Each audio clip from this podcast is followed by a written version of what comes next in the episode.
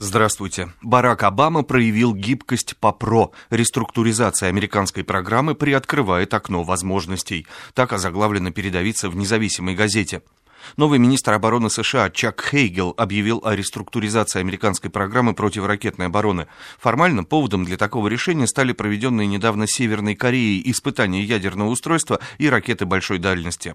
Пиньян объявил о выходе из соглашения о прекращении огня, подписанного полвека назад, и выступил с угрозой нанести ядерный удар по Соединенным Штатам, поясняет независимая газета. Взять сырьем. Под таким заголовком еженедельник «Коммерсант» власть пишет. Китай спешит укрепить дружбу с Россией на фоне обострения отношений США. Первый зарубежный визит новый лидер КНР совершит в Москву. Как выяснило издание, он везет контракты на закупку российских углеводородов и льготные кредиты на развитие Дальнего Востока. Для Москвы предложение Пекина заманчиво. Денег в бюджете с каждым годом все меньше из-за ситуации в Европе, бегства капитала из РФ и затратных проектов вроде Олимпиады. Однако риски тоже велики оговаривается журнал «Власть». Германии приглянулось нетрадиционное. Такой заголовок находим в деловой газете РБК «Дейли». Немецкие добывающие компании надеются переубедить правительство не чинить препятствия при разработке месторождений сланцевого газа. Только по самым предварительным прогнозам запасы этого сырья в Германии покроют ее потребности на 100 лет.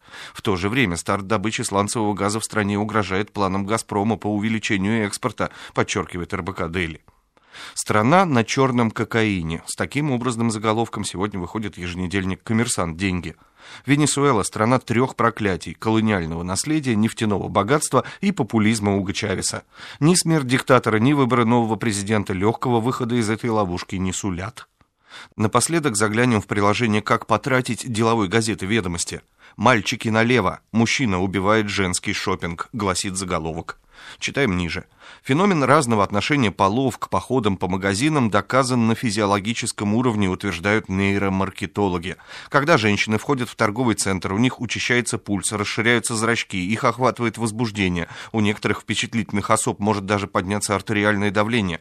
На ту же ситуацию мужчины реагируют иначе, о чем свидетельствуют результаты МРТ их головного мозга. Зрачки сужаются, в мозге преобладают процессы торможения, и мужчина закрывается для контакта.